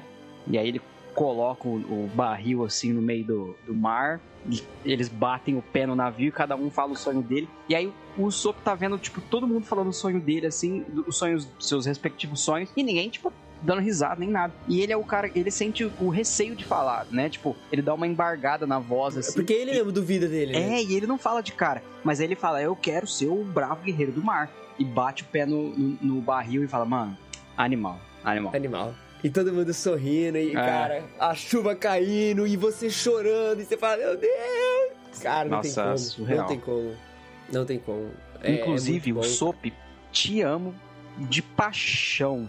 Nossa, Não, como eu não gosto tem. dele. Me diz, me diz um personagem que você não gosta, cara. Um personagem que eu não gosto. Ah, cara, se eu pensar bem, eu acho que tem, mas. Não, mano, eu não consigo ver um personagem que eu não gosto, assim. nenhum. Por exemplo, eu, eu acho que o mais fraco, assim, que eu pensaria em dizer agora seria o Frank. Mas quando eu assisto ou leio a história dele de novo, aí eu me apaixono de novo pelo personagem, que ele é incrível. A cena de um ciborgue correndo pelado na cidade buscando a sua cueca. Cara, aquilo ali é, é- é o Isso deve ser lindo de escutar, né, cara? Aquilo ali é o ápice, é o ápice. One Piece é muito bom, cara. Não, e a, a, a Robin, né, fazendo aquilo com ele e o, o Luffy! Para, arrancar isso dele, né? É engraçado pra caramba. É, mano. Não, mas é- isso é uma coisa interessante, porque, tipo assim, é uma. É, uma, é pelo menos isso não é uma teoria bem exatamente, mas é uma forma de enxergar One Piece minha, que, tipo assim, antes, pelo menos eu enxergo dessa forma. Antes, né, no capítulo, até em Alabasta ali mais ou menos, Skypiea também, até na verdade Water 7, eu vejo que ali eles, eram, eles ainda eram personagens na forma como a gente conhece, sabe? Como a gente entende isso, falando de arte e tudo mais, que, é, que tem vários lados e tudo mais, tudo mais, e tem conflitos e tudo mais, né? E não que depois disso eles não tenham mais, mas é que depois ali você vê muito mais uma questão tipo, constante, sabe? Depois dali acho que eles crescem e chegam num ponto de arco de narrativo assim que já não tem muito mais o que ficar oscilando, e é o que eu, é assim que eu gosto de enxergar, né, que, tipo assim, quando você chega, por exemplo, num ponto como o Novo Mundo e agora, por exemplo, eu já vejo mais eles muito mais como vetores, né, como força que move a trama. Porque, tipo, antes a gente via muito mais, tipo, basicamente, quando eles, por exemplo, em Alabasta, no arco de Alabasta, quando eles vêm para ajudar, é muito mais do lado deles, você vê da perspectiva deles, né, como se você estivesse com eles ali, eu sou alguém do bando e tô vendo eles fazendo isso aqui. E aí, por exemplo, no arco de Wano agora, para mim é meio que o contrário. É como se a gente estivesse naquela multidão, fizesse parte de quem tá sendo ajudado, vendo eles, sabe, vindo e ajudar. Então, nesse lado Faz eu acho da hora, sentido. porque é quase como se eles tivessem virado lendas já, né, do, do, do mundo de One Piece. Por isso até que falando do design de personagem que a gente tá falando no dessa começo, forma né? faz muito sentido. É, então, eu acho que é muito isso até porque se você for ver no começo, né, eles têm toda aquela roupagem mais, mais comum, né, uma roupagem mais é, simples, digamos assim, e aí agora o Oda já não, não, ele não se importa mais. Eu, numa hora o Luffy tá de kimono, super berés, na outra hora ele já tá com uma roupa mais berés ainda e tudo mais, mas por quê? Porque agora meio que já não importa mais isso, sabe? Tipo, ele já estabeleceu, e eu acho que isso até, não, não, aí, não sei se é força barra, mas eu acho que até, seria até um, um reflexo metalinguístico também de como as sabe? Porque pra gente já é assim, todo mundo já conhece One Piece, todo mundo já olha pra esses personagens e já fala, caraca, esses personagens, sabe? Olha o Luffy, mano. Então você É, não precisa ah, mais olhar pra ele e falar, bando "Putz, atingiu essa estatura. né? é, entendeu? E aí isso tanto pra gente aqui no mundo real que tá vendo essa, essa história sendo contada, quanto pra, pro, pro mundo, né, dentro da história. Então eu acho isso muito louco porque faz com que justamente você olhe pro Luffy e, tipo assim, você vê ele trocando, por exemplo, com o Momonosuke, né, no, no arco mais recente, e aí você vê, tipo assim, você sente muito mais o, o dilema no lado do Momonosuke do que do lado do Luffy. Você não vê o Luffy relutando em, em falar duro com o Momonosuke, como acontece exatamente o inverso com em Alabasta com a Vivi, né, quando ele chega dar uma treta lá com ela e, e você vê que ele tá meio tipo, pô, não sei se eu devia exatamente, mas ele vai lá e faz, mas aqui já não, ele tá mais firme, porque a gente já tá, a nossa câmera, digamos assim, já tá olhando de baixo, né, digamos assim, já tá olhando o Luffy, tipo, pô, olha o Luffy, não o, né, o contrário. Então acho que isso é muito bom. Se você ficar na ilha, você vai morrer. Corre com tudo e não olhe pra trás. Pegue a minha jangada e fuja pro mar. E você, Saul? Vai logo. Eu não quero! Eu não conheço ninguém no mar! Eu fui capturado. Escute bem, Robin. O mar é vasto, garota. Um dia, com certeza, você vai encontrar companheiros que vão te proteger. Você pode estar sozinha agora, mas um dia, com certeza, vai encontrar companheiros. Ninguém nasceu nesse mundo pra ficar sozinho, não mesmo? Lembre-se sempre disso, menina! Companheiros? Isso. Corre, Robin! Saul, cuidado! Quando você ficar triste, dá umas risadas, que nem eu te ensinei, tá bom? Triste! O que eu ia perguntar tem a ver com o que o Nicolas estava falando, porque assim, o, o- o One Piece ele tem essa dinâmica de bando mais por conta do Luffy ou por é, tipo e cada um tem uma coisa que deve pro Luffy ou porque confia nele vai vai pro bando vai estar ali junto com ele é, jurar lealdade alguma coisa assim. Mas também existem relações entre caras que não necessariamente passem pelo Luffy. Tipo, por exemplo, em X-Men você tem o Ciclope, o Xavier liderando, ou então a Tempestade liderando, ou até mesmo a Jean Grey, é, Magneto liderando e tal. Mas você tem, por exemplo, um Wolverine e um Noturno, que são, tipo, muito amigos, sabe? Você vê isso você consegue, tipo, é, é para além do, do lance do, da lealdade para com o líder. Não, eles têm uma lealdade entre eles e essa lealdade entre eles dá uma influência muito boa para o pro, pro grupo, sabe? Eu acho que a resposta é ela começa com o Ruffy. Inevitavelmente todos. É. Eles começam com o Ruffy. Eles encontram no Ruffy alguém que. E, e, tipo, é uma figura até quase assim, tipo, do cara, assim. É, é- é- esse é o cara. E Mas- todos, inevitavelmente, na história tem. Mas na, no, no decorrer da história, eles se desenvolvem uma lealdade entre eles, assim. Então, até o Sandy e o Zoro, que não se bicam, estão sempre brigando, tem umas cenas muito boas, assim, deles conversando e deles trocando ideias, assim, tipo, é, o cara falando, ah, eu vou destruir seu amigo, ele fala, não, fica sossegado porque ele é forte, eu sei que ele não vai perder pra você, tá ligado? É, exato. Então eles, eles têm uma relação, mas assim, eu acho que, eu, pelo menos na minha visão, não sei se os caras discordam, mas eu acho que todas elas começam no Ruffy, não tem É, eu, como. eu concordo. Mas, por exemplo, tem o. O Sop, Nami e Chopper, né? Que eles, tipo, eles têm um ponto em comum que são. Principalmente o Sop e a Nami, que são os personagens. São os- as pessoas comuns do bando, né? Então eles têm essa identificação, né? Eles até se chamam, tipo, é, o grupo dos fracotes. né? Eles estão sempre, tipo, desde lá de quando o, Sop desenvolve a arma da Nami até agora, eles compartilham muitos momentos juntos. E eles têm esse apoio mútuo, assim, ó, nós somos os comuns, a gente precisa a gente precisa dar nossos pulos para pelo menos ficar no nível deles, né, e poder acompanhar o bando, né? Então, tipo, eles têm as questões é, de identificação ali de cada um, mas é, no geral eu acho que é isso mesmo. Tipo, começa no Luffy, é por causa dele, Ah, mas têm eu essa acho liberdade que sempre pra... é uma identificação com o Ruffy, assim. É. Tipo, eu lembro muito. A parada da identificação eu acho que rola muito no Chopper, assim. O Chopper, é, na história, ele é uma rena que come a fruta do diabo, a fruta do diabo que dá o poder de ser humano. Então ele vira uma rena meio humanoide, assim. Ela- ele fala, ele, ele se comunica com todo mundo. E o problema é que ele não é nem rena e nem humano. Então as renas a- a- abandonavam, abandonaram ele e os humanos não reconheciam ele como humano. Então o Chopper viveu sempre com medo de tudo e todos e sempre se afastando de tudo e todos. E tem um diálogo muito louco que, tipo, o Chopper meio que pergunta, eu eu não lembro como que pergunta, enfim, eu não vou dar tanto spoiler a respeito disso, mas ele fala, tipo assim: Ah, mas ninguém me aceita porque eu sou um monstro. E aí o Sandy olha e fala assim: Ah, o nosso capitão ele também é um monstro. E é um monstro dos grandes. E mostra o Ruffy, tipo, o Ruffy também é um monstro. Ele é um pirata de borracha, tá ligado? Ele é bizarro, ele é estranhão. E o Chopper vê no Ruffy esse cara, tem, tipo, ah, ele é igual eu, sabe? Então, meio que todos os personagens têm uma parada que olha pro Ruffy e fala, tipo, ele é o cara, tá ligado? É, a Nami tem muito isso, e a gente vê durante toda a obra a Nami tendo um carinho muito grande pelo Ruffy. A Robin tem isso pelo Ruffy também, um respeito e um.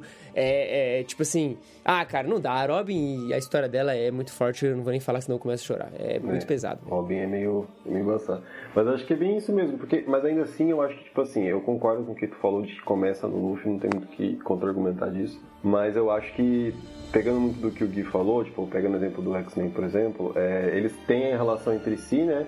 Mas, tipo, eles tendem a ter uma relação, às, às vezes, você, com, você costuma ver um personagem X mais próximo do Y, né, digamos assim, em, em X-Men, por exemplo. Então, nessa última saga, do, nesse último arco, né, antes do Hickman sair, por exemplo, nos X-Men lá, tava tendo bastante, tipo, a Aurora, né, a Tempestade com a... a meu Deus do céu. Esqueci, a, a Lince Negra, que eu esqueci o nome dela, o nome Pride, dela mesmo. que é. Kate. Isso, a Kate. E aí, tipo... Isso, isso é uma coisa que eu acho que acontece muito em One Piece. Então, tipo assim, por que, que eu tô falando isso? Porque se for falar do próprio Chopper, né, que você tava falando, eu acho que aconteceu por causa do Luffy, mas se você for comparar, por exemplo, o motivo pelo qual ele entra no bando e a relação dele, e a relação do Jinbe, o último agora, né, no bando, é bem diferente, né? Porque, por exemplo, o Ah, Jinbe, eu diria que ele entra bem por causa do Luffy. Ele conhece o pessoal, tipo assim, ô, beleza, eu sou amigo do Luffy, tô aí, agora vou ficar aqui com vocês. Agora, o, o, o Chopper, tipo, se eu não me engano, até depois, que, quando você falou isso, o Sanji fala que o Luffy é, é um monstro mesmo, só que aí depois o, o Chopper, quando tá vendo todo mundo, ele fala, todo mundo, vocês todos são monstros. É, exato. Então, exato, tipo assim, é isso no fim das contas é uma coisa, né? Tipo de. é, eu acho que depende. Então tem casos onde eles vão. Eles se sentem como um grupo, por, co- ele, a pessoa se, se sente recebida né, pelo grupo, por, por- pela porta-voz né, do, do Luffy. E tem casos como o Jinbe, por exemplo, que é mais eu e tu aqui, tá ligado? Eu tô aqui, eu tô aqui porque você O tá aqui. Jinbe, durante muito tempo, ele foi uma DLC do bando, né? É. Tipo, até ser oficialmente do bando. É, tanto é que ele fala, eu vou entrar. Aí ele passa dois anos ali longe e ele fala, agora eu vou Ele é tipo um wiki de Fênix.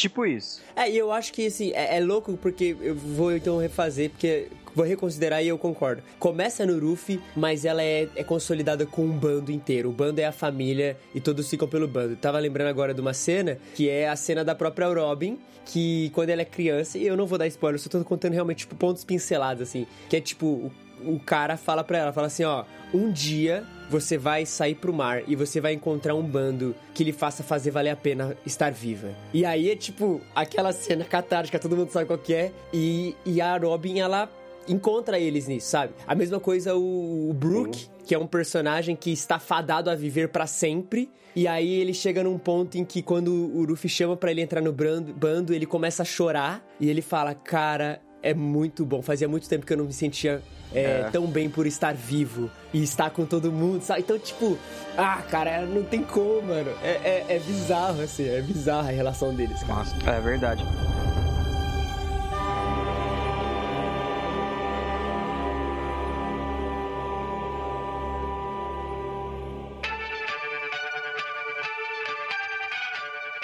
Gui, você quer fazer alguma pergunta? Você quer falar alguma coisa? Cara, eu tô, tô fazendo perguntas mais assim pra. É que meu, é tão vasto esse universo que eu tô com medo de fazer uma pergunta e ela me jogar por um spoiler, entendeu? Porque parece que. É a percepção que eu tenho vocês conversando de One Piece.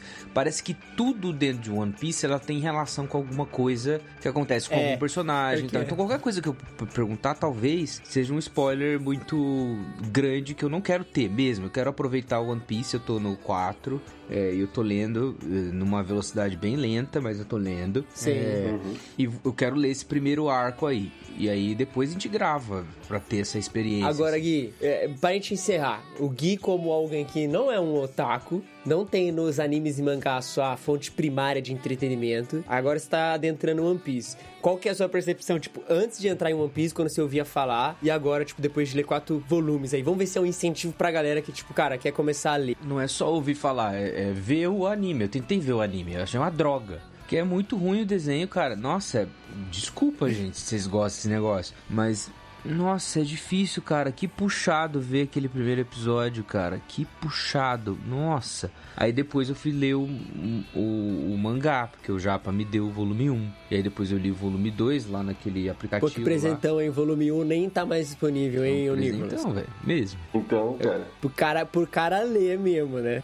Então, Aí o, o, eu senti algo mais é, harmônico, assim, na, na. Não só na história, do jeito que é, é, acontecem as coisas, mas também no traço, assim, que o traço pro desenho eu achei muito puxado, cara. Mas muito, muito puxado. Não, não rola pra mim. Não rola. Mas daí no mangá rolou e eu tô lendo e eu- me agradou a história, me agradou os diálogos. Pô, a cena do Shanks com o Luffy no começo, cara, isso me Nossa, ganhou, é. assim, tipo, Perfeito. me ganhou o negócio. Pra, Brabíssimo. mim. Ouvintes, é isso. Não, não, não tem como falar mais de One Piece. One Piece é simplesmente uma das maiores obras de todos os tempos. É um fenômeno mundial. É um fenômeno no Japão, aliás. Teve o aniversário aí de tipo 25 anos de One Piece. E eles lançaram uma série de curtas mostrando o impacto de One Piece através das gerações e como a leitura de One Piece e a identificação com os personagens mudou a vida de inúmeras pessoas. E enfim, tem, é, é um- são uns curtinhas bem massas. Assim, eu me emocionei bastante porque eu me relaciono muito. O que nós pretendemos fazer aqui para honrarmos com cada aspecto dessa obra é conforme o Gui for lendo. Olha aí, vai estar vai tá condicionado ao nível e à rapidez de leitura Eu do Gui. sou a cobaia. Mas conf- é, conforme o Gui for finalizando arcos, a gente vai comentar cada arco. Então, a gente já tem. Vai ter arcos do East Blue, é, Alabasta, é, Skypiea, Enesrobi, é, Thriller Bark. É Thriller Bark depois de Enesrobi? É, né? É. Thriller Bark, Sabaody, Marineford, a Ilha É dos isso. Tritões, que é os dois anos ali, Ilha dos Tritões, Dressrosa, Wano Não, Zou. e. Não, Punk Hazard, Punk Dressrosa, Punk Zo, Whole Cake e Wano. Já, são 10, ou Tem mais seja, coisa que Power a, gente vai, esse negócio. a gente vai ter mais 10 episódios individuais de One Piece durante os próximos anos, enquanto o Gui vai lendo, pra falarmos É, de One então- Piece, porque não tem como. Então, se você quer isso rápido, você cria uma É. hashtag, me cobra no Telegram lá no grupo, faz alguma coisa aí, Exato. fica assim, Gui, você já leu One Piece? Você já leu One Piece? Ou então assina o Clube Contemporama. E aí, se o Gui tiver com muita enrolação, a gente compra os volumes com o dinheiro do Clube Contemporâneo e fala assim: agora não tem como você lançar, tem que ler que foi gasto Foi dinheiro. dar nisso dinheiro no físico, né? É, então é isso. E aí, cara, a recomendação é assistam One Piece, não tem outra coisa. Leiam, né? Leiam que é bem melhor. Mas é isso. E, Nicolas, tá... Você está convidado para todos os próximos. Não, o Nicolas já, já é integrante está- já. É, Beleza, está então é marcado. Você já é de- um Nakama. Ah, opa. É, isso Agora aí. eu tô, tô aqui. É nóis. Xizinho, xizinho no braço, xizinho no braço, tá Tem marcado. que tatuar, A gente tem que tatuar. chegar em falar de Alabasta logo, porque eu quero Caraca. baba-ovo do Mr. Prince. Um personagem Pô, muito... Mr. Esse Prince esse é... bom, hein? Eu é quero bom. baba-ovo todos os personagens em, em Alabasta, porque é uma das sagas perfeitas de One Piece, cara. Tem um diálogo do Mr. Prince que eu vou Para de deixar... falar esse- Mr. Prince, mano. Mano, é porque é, É o é, um o nome do cara. é o, o nome do cara é Mr. Prince, mano. Ah, E ele no telefone com o Crocodile. Aqui é o, tele, aqui é o restaurante de merda. Posso anotar o seu pedido? Puta, Mr. Prince é muito bom. Mas o bom Clay, cara. Okama Way. Maluco. Okama Way. Okama Kenpo. Okama Kenpo, cara. Okama O, o estilo de luta dos travecos, cara. Isso só existe em One Piece. Isso a gente não falou, One Piece tem uma ilha só de traveco, É. cara. É verdade. Você é maluco. Por isso, não, aí eu ia. Quase, hein? Quase que dei um spoiler aqui da mãe do Luffy aqui. Quase, quase. Não é um spoiler, cala a boca, cara.